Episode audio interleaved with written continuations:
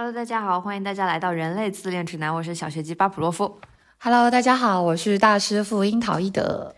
我们今天来聊一聊那些翻车的顶流们吧。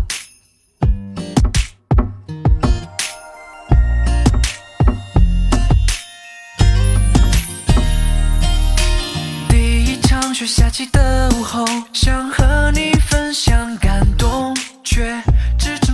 哎呦，你说起这个话题，我就马上脑子里面就想起一个人，谁呀、吴谦。啊，我还记得当时看到吴谦这个大瓜时候，我其实挺震惊的，因为原本我看到这个新闻的时候，期预期并不高，觉得撑死了也有可能他就是被封杀嘛。因为强奸入罪其实是很难的，但是没有想到警方如此给力哈，更有了我们作为普通公民的一种安全感。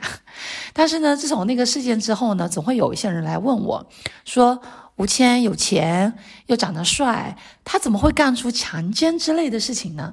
但是从我们心理学来看呢，他真的可能会哦。我们今天可以就这个话题来聊一聊。我觉得问你那个问题的人可能是我吧。我除了你之外，很多人都问过我这种问题。我印象中的他啊，大概是在我五六年级的时候，那个时候他刚刚出道，非常火，长得特别帅，然后而且感觉也非常红，怎么会干出这种事呢？你有没有发现啊，在这种官方披露的这种信息当中，吴谦只喜欢十八岁左右没有阅历的女孩子，你发现了没有？对啊，但是为什么呢？因为他自卑又自负啊！你看他到处选妃的目标呢，就是肤白貌美、大长腿的十八岁左右的女性。在外表上呢，他看上的这些女孩子呢，都是百里挑一的美少女。但是值得我们特别关注的一点是，我认为这一类的女孩子其实并不是想和他约炮，或者是产生一夜情，即使这个人是个顶流。但为什么为什么不会不会是一夜情呢？如果从我的角度来看的话，我觉得这么帅的帅哥不就图他帅吗？对吧？馋他的肉体。因为就算是年轻漂亮的女孩，就算再没有情感的阅历，如果没有爱情加持，我想任何人都不会愿意热衷于一夜情和约炮的。就算他就像你说的，他是一个很帅很帅的一个顶流，但是不图他的身体，图什么呢？图钱吗？就是大家为什么要这么死心塌地的跟着他，而不去寻找就是更好的那个人呢？我们从官方呃出呃发出来的一些报道上面可以看出来，就是你有没有发现哈，吴谦惯用的手法是对这些姑娘们说：“我带你去见我妈，或者是我打算和你结婚”这样的一些说辞，说明真心和给予承诺才是他获得这些女性芳心的法宝。所以这么说来，真正是打动这些女生的，其实不是他本人。对，打动女生的是这种美好爱情的幻想，是吗？对呀、你想想看，就算他长得非常帅，而且他还是顶顶流，也不会有哪个姑娘愿意被他玩弄的。而且吴真有可能是像都女士所说的那样，那方面可能不太行。你看，一方面他不停的在选妃，说明他需要大量的新鲜的异性满足他的欲望；一方面呢，他又非常的自卑，只喜欢很没有经验和阅历的小姑娘玩。感觉就有点那种性变态的意思，是不是有可能是这种行为退行或者固化？就是青少年的时候 受到了什么伤害，然后在后续的这种漫长岁月里，通过一些行为去弥补这种伤害，来满足他的需求啊。嗯，也可以这么说吧，因为你也知道，就是从报道来看的话，他妈妈应该是在他这个儿童到青少年时期是给予了他非常强大的压力和逼迫感的。但是他又是个非常自大的人，就是又自卑又自大，就是践踏法律、践踏他人，他只敢找比他小的女生，这就非常自卑，就很像有人格障碍的人。一个又自卑又自大的人，往往以自我为中心。那隐藏在这些自大想法之下的，其实我觉得是非常低的自尊，非常渴望别人的关注和爱，这很像那种自恋型人格障碍。嗯，我觉得你分析的是很有道理的。吴谦和前阵子引起许多非议的王先生，台湾的那个王先生，白马王子王先生 啊，那我不得不说，他们两个呢，真的是妥妥的教科书级别的自恋人格障碍，就是你刚才跟我说的 NPD。NPD 呢，在人际关系中毒性极大、隐蔽性极高的一种人格障碍。毒性很大，我能理解啊，因为他们就经常是目中无人、自视甚高、无视他人情感啊，然后而且他们特别喜欢在关系里头肆意的践踏和剥削他人，然后也认为自己不可以不用受到这种约束和规范，有一些非常不健康的成瘾行为。这这几条其实我们能发现，在这个吴先生跟这位王先生身上啊，基本是都命中了，但是。隐蔽性高是为什么呢？这种行为应该很容易被发现才对。你看哈，隐蔽性极高呢，是指这类人在群体当中经常他们是光彩照人的。他们经常会因为自己的 NPD 特质而取得一些世俗意义上的成功，并且呢，很容易吸引付出讨好型的人格那些人前赴后继的去供养他们的自恋，去仰望他们，或者有些女孩哈会圣母情节爆棚，试图的想要感化和改变他们，就好像王先生的那个前妻一样的。不少在外界看来是好好先生的人呢，其实很有可能都是 NPD，因为他们特别擅长在公众面前打造自己的人设啊，给周围的人制造出啊，这个人是一个好男人、绝世好男人的幻觉。这样说来，我突然想到一个人啊，就是之前翻车的林生斌，我不知道你知不知道？我知道这个人，这个人呢，我怀疑大概率也是 NPD，因为。人设不等于人格，这些人哈，不管是吴谦也好啦，林生斌或者是王先生，他们表现出来的深情，很大一部分呢都是在自我感动，所以他们身边的人呢，常年可能就是在，呃，生活在自我怀疑和无力感当中。你看，就像是王先生的那个前妻，他发表出来的这个。这个这个信息，他在博客呃那个微博上面发出来信息，你都可以看得出来，他其实生活的非常痛苦，而且非常的无力。那这样看来，他真是这些人真把身边的人害得不浅啊，非常有毒。而且 NPD 的人呢，又非常擅长忽冷忽热的情感表达，这种沟通方式呢，经常会给另外一半有种错觉，诶，好像这个人没有那么坏。就是我们世俗说的，我打你一棍子，但是我又给你一颗糖，这样就可以解释为什么，比如说这个被吴先生或者是王先生伤害过的人呢，可以隐忍这么久的原因。这就是我们以前经常提到那个词 PUA 吧，就是又又又去伤害别人，又说哎呀都是我的错，千万记得原谅我。其实我们在我们看来，这样的关系非常糟糕。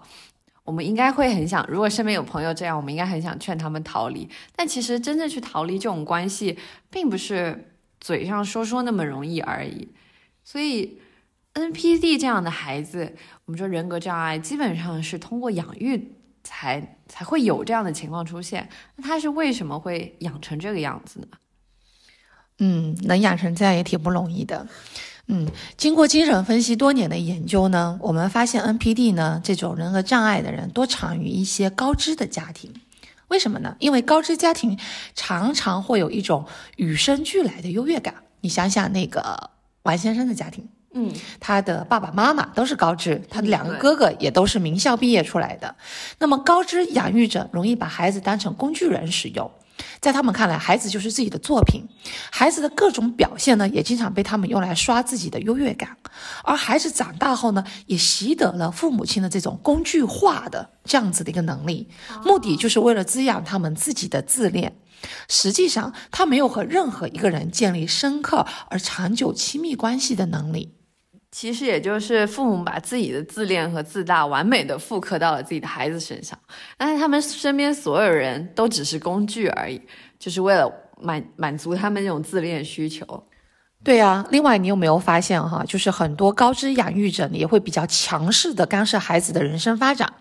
你比如说我们刚才提到的吴谦的妈妈，或者是王先生的家家家庭哈，就像他前妻所说的那样子，实际上他们在成长的过程当中，对自己的家庭都是敢怒不敢言的，只能习惯服从家庭的安排。那么在这种家庭当中长大的孩子呢，会把自己的郁闷转化成无意识当中的恨意。如果真的有机会，我们可以给这样子的人做精神分析的这种角度去溯源的话，哈，我们怕是会看到很多在他们无意识当中对母亲的恨。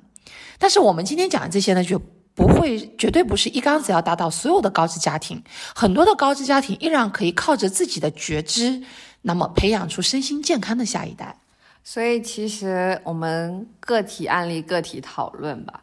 依旧要提醒大家的是，在挑选伴侣的时候，一定要看清楚了，擦亮眼睛去看，不要挑选到这样的家庭了。对，这也是我想在这里提醒各位在听那些女孩子的们，就是在挑选伴侣的时候呢，一定不要被一些世俗标准蒙蔽了双眼。你看，在婚恋市场当中，哈，高知家庭呢，其实经常会被认为是一种优势。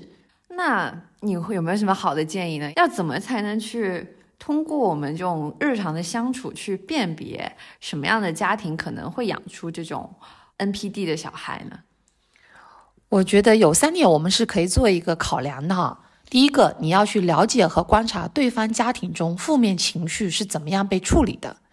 那当你的伴侣不开心或者生气的时候，他又是怎么应对的？而对方的父母在有冲突和矛盾的时候呢，又是如何去处理彼此的负面情绪呢？比如，在这个家庭里面有没有存在无视、打压、羞辱？啊，对于女性，第二呢，就是你要去了解和观察对方家庭中女性是否具有主体性，意思就是在这个家庭中的女性，在某某太太和某某妈妈之外，她是否有自己独立存在的人格身份，在这个家庭是否拥有话语权，能否有不依附男性而存在的独立人格属性，如何在一个家庭里。你如如果说你在一个家庭里面，在你的伴侣家庭里面完全感受不到这个部分的话呢，很大概率哈，这样子的家庭呢还会有意无意的会去 PUA 你说啊，你作为女性啊就应该全力支持另外一半的发展，啊，他们是完全不会在意你个人的一个发展的。那么这个时候我们就一定要很警惕了，你可能会成为这个家庭的一个牺牲品。第三就是你要去了解和观察对方家庭中有关钱的问题，谁说的算？那因为这个安排呢，最能折射出这个家庭最真实的权力结构。嗯，那我们今天聊了人格障碍以及如何去分辨这种可能产生人格障碍的孩子的家庭。其实我们很容易发现，一个孩子和他的父母其实极其相似，甚至可以说一模一样。所以说，孩子生病都是在替父母生病嘛。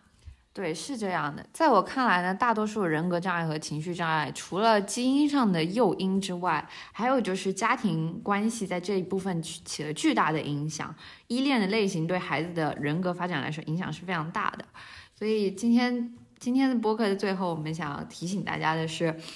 我们在观察一个人的时候，其实也应该观察他的家庭环境和家庭关系。往往一个人的性格和亲密关系都和他的家庭其实是密不可分的。对，所以我们看到就是呃人设哈，或者是标签，它只是用来在社交生活中让你更方便的一种方式。但是我们要是去真正去认识一个人，那我们不应该去只是看他这个人身上的各种标签。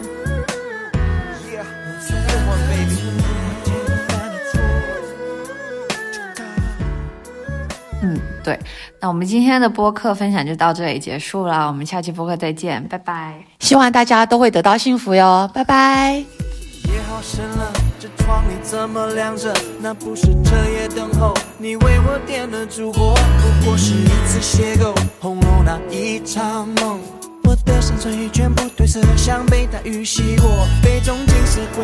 我忘了我是谁心情就像手里握着蝴蝶杯，单飞，不醉不归。说好破晓前。